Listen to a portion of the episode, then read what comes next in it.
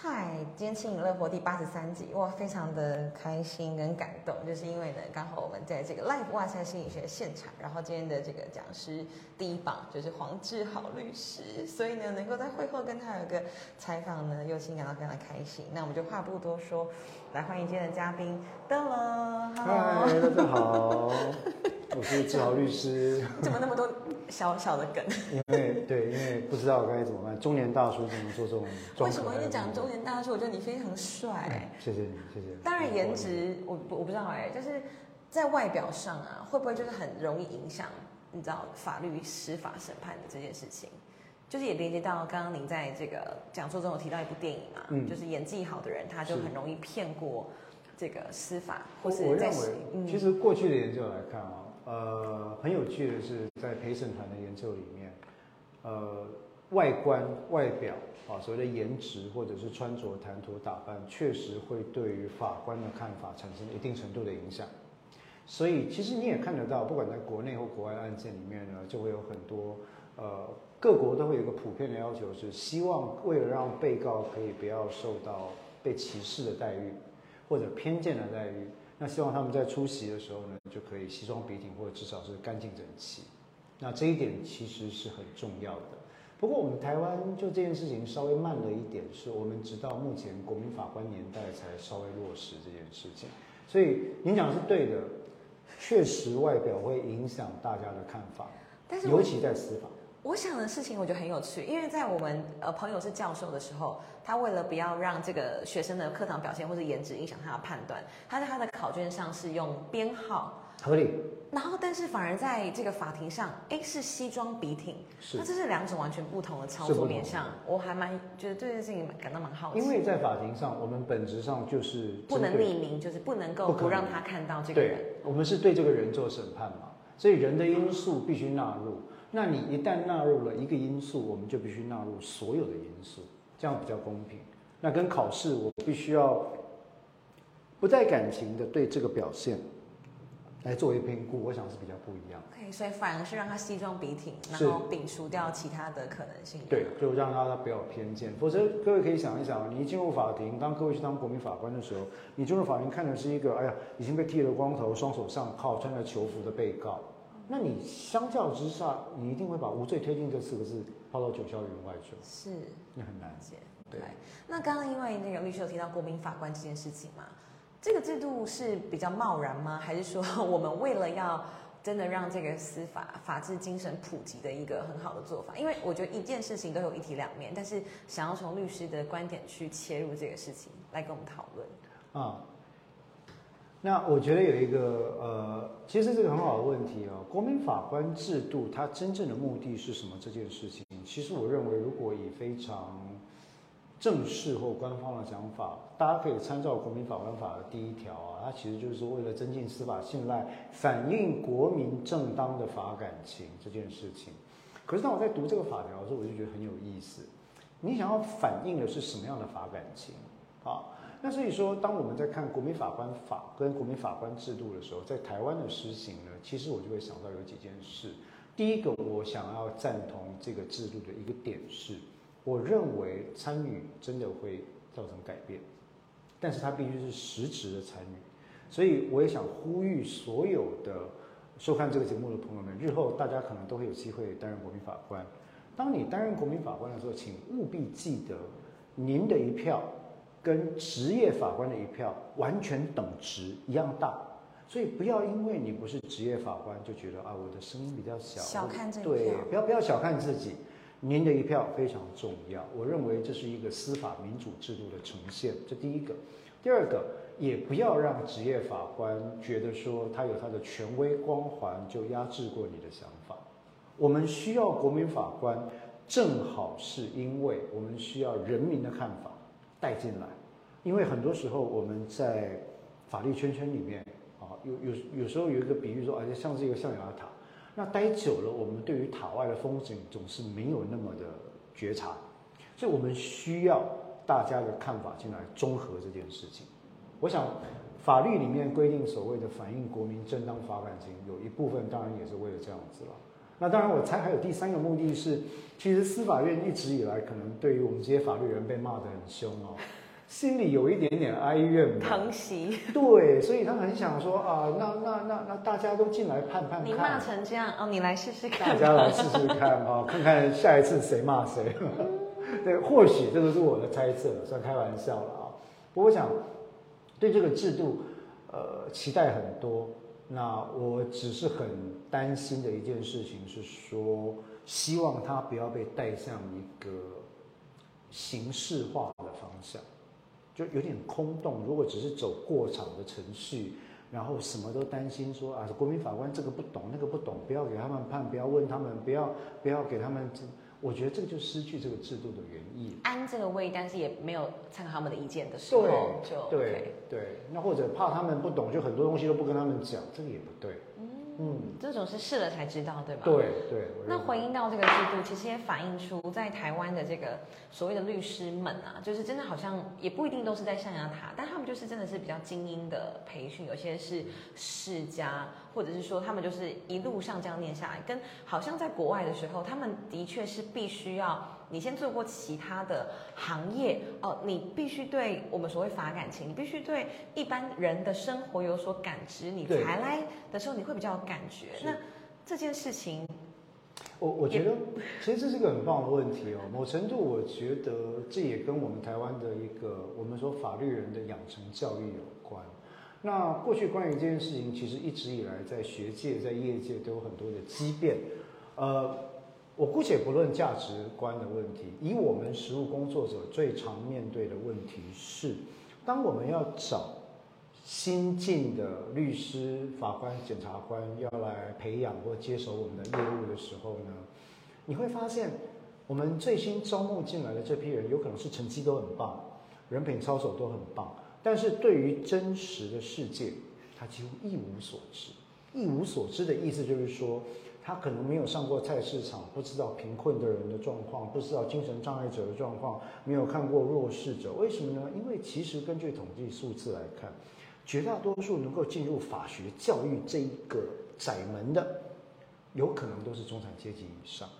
所以对于他来讲，很多时候他没有办法去理解到，一日没有办法三餐饱足，我必须要花十几个小时照顾孩子或家人，或者是我的每个月收入根本没有办法让我自给自足的情况是什么？他更不可能去理解贫困、疾病、犯罪会是什么样的遭遇。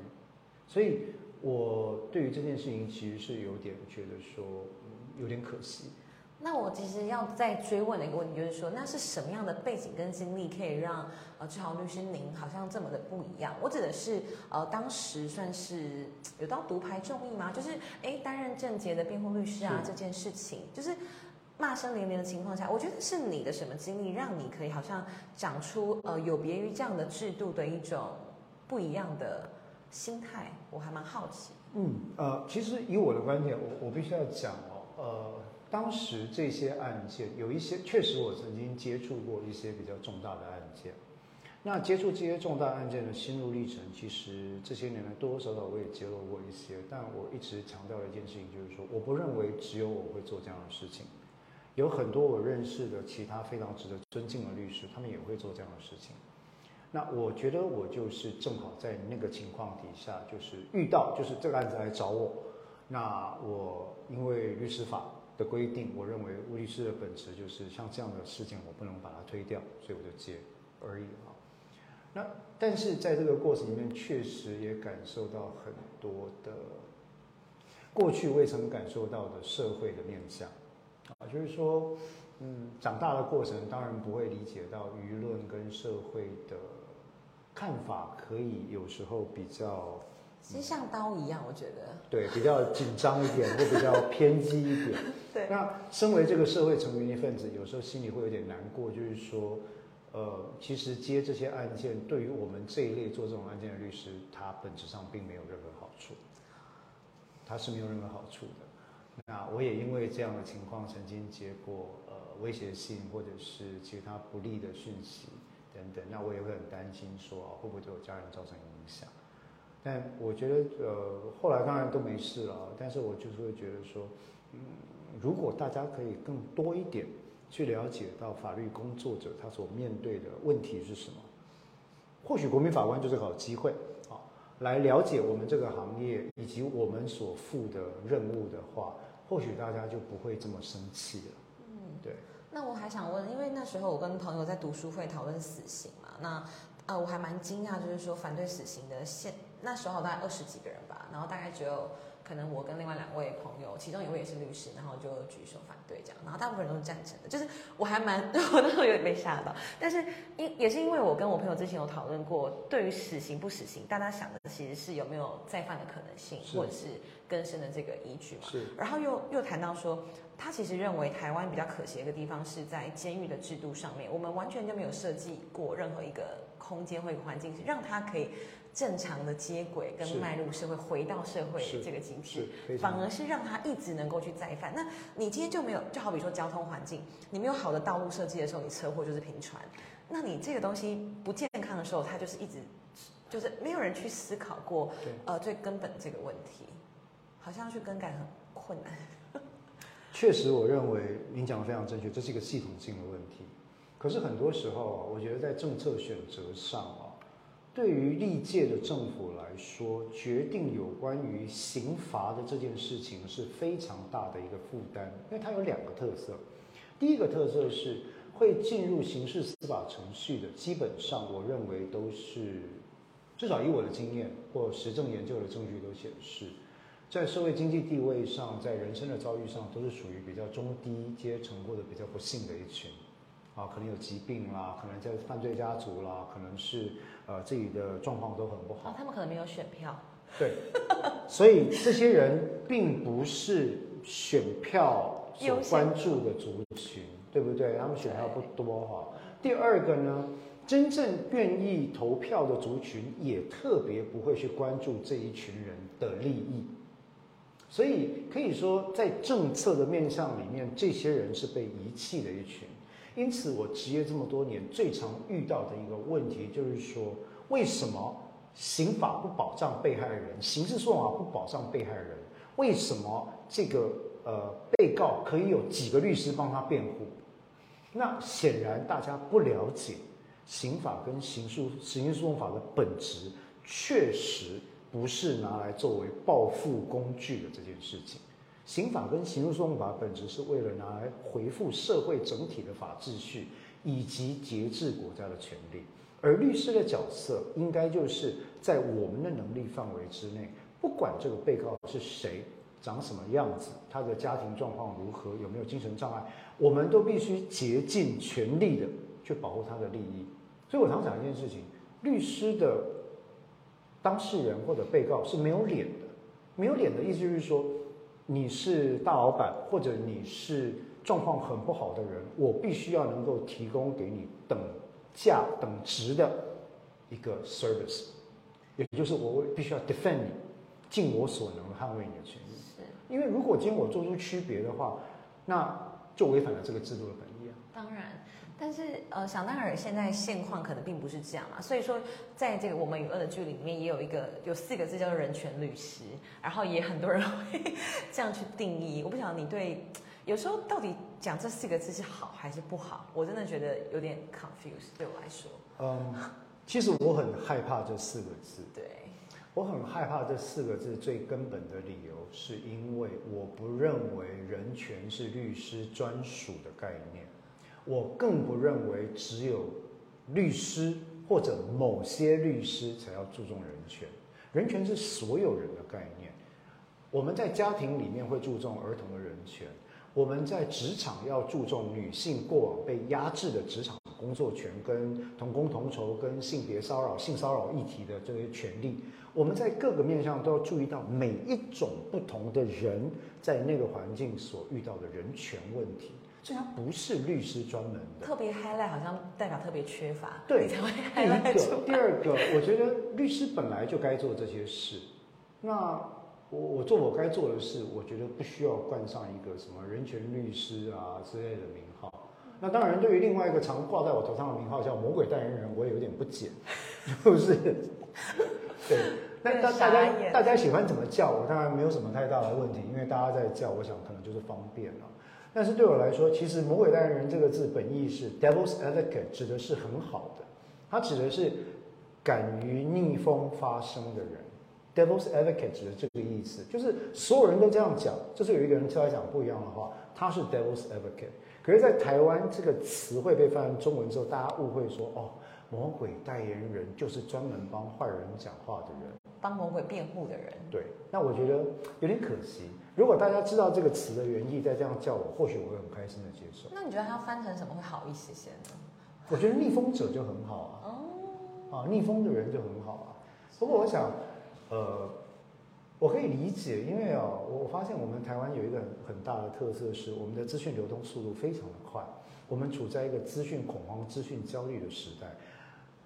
我们进捷运看到每个人手机不停的在爆出新资讯，不停的在翻，我们的注意力已经缩减到只能看十五秒、十秒短片的时代，可能七秒。很对，很多孩子跟我说，他们已经不习惯看一千字、两千字的文章。我说什么？我们需要写写上万字的文章哈。所以我会担心的一件事情就是说，其实像这样子的资讯恐慌或焦虑，但是同时又资讯爆炸的情况，会让大家对于一个事情。脉络的理解能力慢慢下降，更为困难。对，那也因此呢，我们如果对于一个事件的脉络理解尚且如此，我们要怎么样完整的去理解一个人？这个是我担心的问题。人没有我，我在思考当中，我会想象，人大概不容易可以分出绝对的好或坏，即便是被社会所唾弃的罪恶之人。啊，或者最烈的坏蛋，他在家里也有可能是一个慈父或慈母，这是可能出现的。所以你怎么说这个人他完全就是一个大坏蛋，很难。那我的意思并不是说做错事的人不需要惩罚，他需要惩罚，因为法律有这样的约束。是。但是我们在做这些决定之前，需要了解到我们之所以这样惩罚的理由跟脉络是什么，而不是吸反射式的。哦，你是坏人，所以你该死，所以要判死刑。很快就下这个判断，完全不理解这个脉络。另外一个问题是，这样做对于我们社会会有什么样的影响呢？如果大家都不思考的话，其实问题很大。真的，嗯，那也很感谢律师。就是其实，在像国民法官这样体制嘛，就可以帮助我们可能法治精神慢慢的推广。那其实您也把一些东西，好比说像您的新书《司法心理学》，就是那样的庞大的这个著作，那就把它翻译出来，我觉得非常的困难。其实太客气了，这应该不能说算是我的新书了，就是译者翻译的角度去把它带进来。但但翻译这套书的过程，确实是充满了各种痛苦。呃，用了一段蛮一段时间。那在翻书的过程里面，也遇到我的呃父亲去世的状况，所以我呃因为各种状况跟自己身心状况不好，我有几乎半年的时间是无法动弹，非常痛苦的状况。然后，但是后来还是咬着牙把它翻完了，因为我觉得，嗯，这大概是我能够做少数我觉得对这个学界有贡献的事情。然后另外一个是，我觉得既然开始了，不把它做完会很可惜，会非常可惜。所以这一套将近七十万字的书，真的是翻得非常痛苦。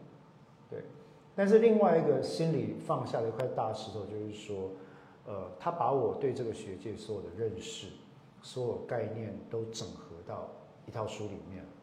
那我也希望日后可以站在这套书的肩膀上，写出。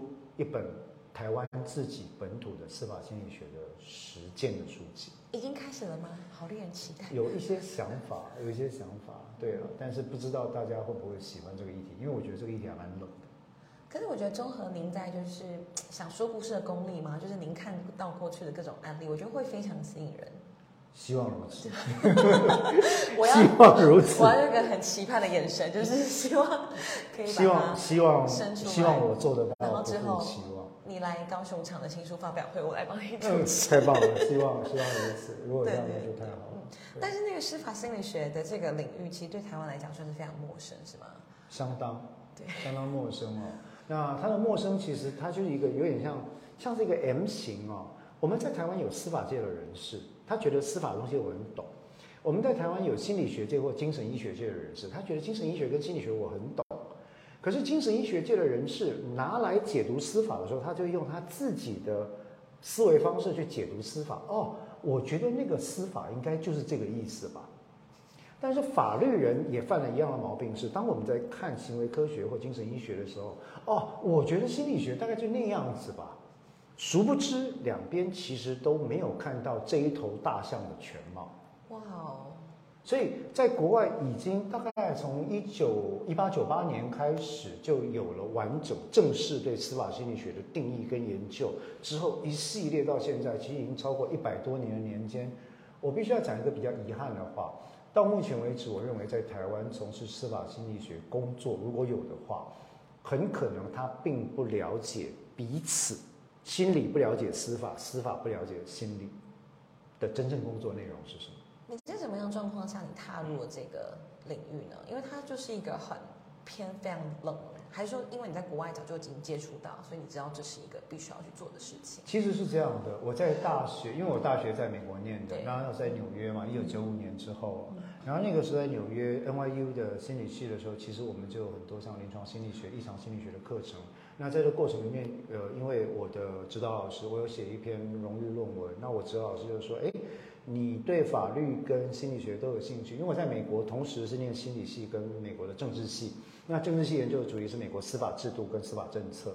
他说，如果你是这样的双专长的话，你也可以跑去我们学校附近有另外一个学院叫 John Jay 约翰杰司法学院啊，刑事司法学院，他们有很多司法心理学的课，去听听看。”那我去听，一听之后觉得说，哇，惊为天人。对，我觉得那很重要啊，就是说，他会教导心理学者、跟行为科学家、跟精神专科医师，司法的真正面貌是什么。例如有一个问题，在台湾从来不讨论的，心理学者可能也不知道的，那就是正当法律程序为什么重要？正当法律程序这件事情跟实质正义有关联吗？我要判他有没有罪，正当法律程序为什么重要？那他没有办法跟法律人对话，就是。我们台湾或者世界各国的大法官或或呃刑事司法的工作者，我们可能一生奋斗的就是为了守护这个正当法律程序，就是那个过程哦，不是只有结果才重要，过程也很重要。我们看的是这个理念，因为它是民主法治的价值骨干，对不对？换句话说，如果你今天为了结果可以不择手段的话，一切都是啊，都是可以随你的喜好调整所以这是我们守护正当法律程序的重点。可是很多的呃。心理学家或者是行为科学可能因为少对话，所以他不太理解。所以我听到最多的抱怨就是跟我讲说：“你们这些法律人，没事叫我们医师、叫我们心理学家出庭作证干什么？还要羞辱我们，还要问我们问题。”那我这样就很客气的解释说：“不是这样的啊，大法官从四至五八二以呃解释以后就已经肯定了。”被告因为接受国家的制裁，风险非常的高，所以在调查证据的时候，我们需要调查，让他对这个人有对他不利的证据或有利的证据都有对质诘问。我要看到做证据的那个人是什么，我要听到他讲了什么，我要问他你为什么这样讲？我说难道各位科学家你们在发表论文的时候不用接受同才审查吗？要吧，口试啊、面谈都要吧。那为什么你要做一个法庭的鉴定报告？你不希望受到审查？嗯，他完全不理解这其实是同一件事情。对，他只觉得好像他在那边作证，他觉得很麻烦哦，他觉得羞辱他。那当然，我解释过之后，其实很大多数的这些朋友他都会理解哦，原来这样子。好，那虽然还是很烦，但是至少愿意去。对不对？但是我常用的比方就是说，哎，我们发 paper 的时候都要给同才看过啊，对啊，这个是非常好的举例，然后让大家来看一看你写的内容有没有根据啊。那如果是这个样子的话，其实你就把它当做是你的鉴定报告的审查过程，不是很好吗？你可以到法院教法官、教检察官、教律师，哎呀，你们这些无知的人，让我来教教你们精神医学、心理学或行为科学的本质是什么。这不是很好的事情吗？对啊，让你有个地方对去讲对话专业，对对话，我觉得是好事。我相信对话是好对。我想再问一个问题，是我透过这个访谈比较好奇的，因为刚刚有聊到，就是说可能被呃称为是魔鬼代言人的那段日子，或者是在翻译的时候遇到父亲去世这个状况，其实这都是会让人的心理或是一些就是感受到比较挫折的时候。那呃，您是怎么面对这些 时刻？因为我觉得你是一个有强大意志力的。因为我觉得在美国，然后你要去读这些事东西、这些学门，然后通透，我觉得那是不容易的事情。这些东西要怎么去养成，或是如何面对挫折、度过这个低潮的时光？我觉得坦坦白讲，您这样讲，我是蛮惭愧的，因为有一段过程，我真的很想放弃。就是说我我曾经认真的考虑过。呃如果大家都不能理解的话，是不是我不要做这一行了？我我确实考虑过这个事情。那，翻译的那几年，加上我父亲生病的状况，加上很多舆论的的误解，然后那个时候我其实状态非常不好，所以我确实想过要放弃。但你坚持下来了，这是是什么东西？我我觉得也不是坚持哦，就是那一口气呀，哦，那个灯的那个小小的烛火，就是还正好没有再一个打击来让它灭掉，就没有灭掉，所以我就撑着撑着冲到最后想说，好吧，反正那个时候也没想放弃，那就先把书翻完再说吧。那手边有个案子就好好的做吧，再再这样子。然后后来其实也就。随着出翻完，然后父亲的后事处理完，然后也学会了一些心理重建的技术。后来就觉得说，嗯，不用太在意别人怎么说了。我觉得，嗯，以四十几岁的人来讲，知道这件事情跟做到真的不太在意别人怎么讲，我觉得我是点滴在心头了。非常。那那几年，其实我真的是，呃，很认真的在存活。很认真的想要不要让那口气断掉，因为我是那时候已经觉得我就是要放弃了，我不要做了。我为什么要做这种吃力不讨好的事情？很蠢，真的很蠢。就是你做一件事情，然后呃费尽心力，完全没有钱，然后大家骂的跟狗血淋头一样，然后我连出门都不能，我都要担心我的孩子被认出来。那我到底是欠谁？我为什么要这样做？那后来我觉得这一行就是这样子啊，总是要有人来做。嗯，我记得我在文藻的时候，嗯，我他是我的母校之一啊。我在文藻的时候，我最早读了一本我非常喜欢的书，那是 Harper Lee 哈伯里他所著的那个《To Kill a Mockingbird》啊，我们中文翻成《梅冈城故事》。那很多人会认为里面那个律师 Alex Finch 亚蒂克斯芬奇啊，他是我们这一行的典范。他所做的事情，某个程度就是他在美国南方的传统保守社会里面，白人社会里面，帮一个在十九世纪帮一个被指控强暴并杀害了白人女孩的，呃，一个黑奴辩护。那他当然就，他整部小说从他女儿的视角来看这件事情。那我觉得其实。当年在文藻念书的时候读，我心里就有很多触动。当然，我并不觉得我有办法跟这样的人相提并论。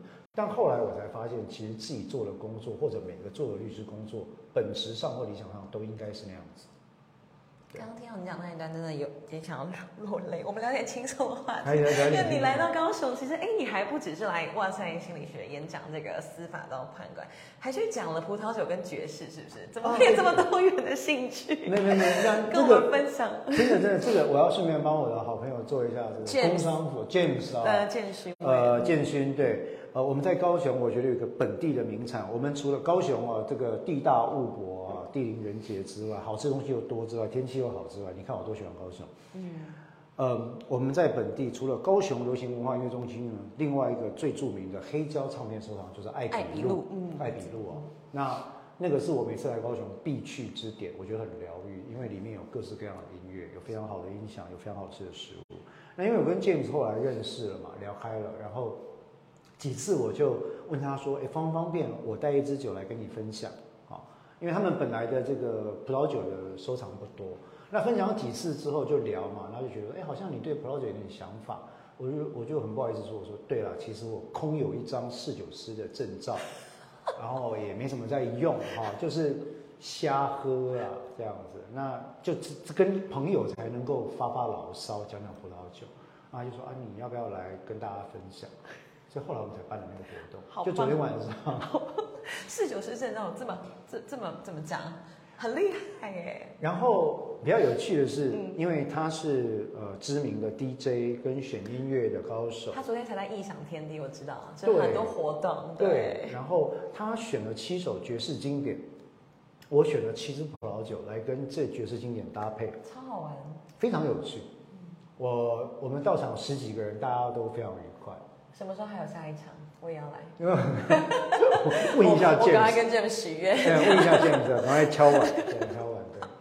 那最后就是谢谢您，就是来这个上佑新学姐专访，还有什么想跟大家分享的吗？随意发挥。嗯好，我其实想想讲的就很简单的一件事情，就是说我可以理解大家在看到社会新闻的时候，很多时候都会有当下的情绪，但我很想拜托，我也相信我们台湾的朋友一定做得到，做得到的事情就是说，嗯，当您在看到一段讯息的时候，记得问一下自己，这些讯息的真实度如何，会不会其后后面是有其他我们不知道的证据，我能不能再稍微想要多理解一点这件事情的脉络？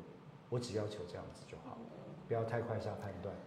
因为在那个高雄市电影馆，其实也都会有杀人影展，对，然后每次看的时候也都会看到后来的那个 Q&A 的座谈，都会觉得还蛮蛮难，应该是说很多冤案嘛，然后就会后来被写成是剧情片也好，纪录片也罢，可能那都是活生生的岁月跟生命。他的我觉得那是没有没有一个人可以去负担得起的可是就是那些就活在我们嘴上的评论，就直接这样杀死了他。是对我来说，对，真的是非常的，我难以想象。嗯嗯，大家尽可能的话不要太快下判断，嗯，希望如此。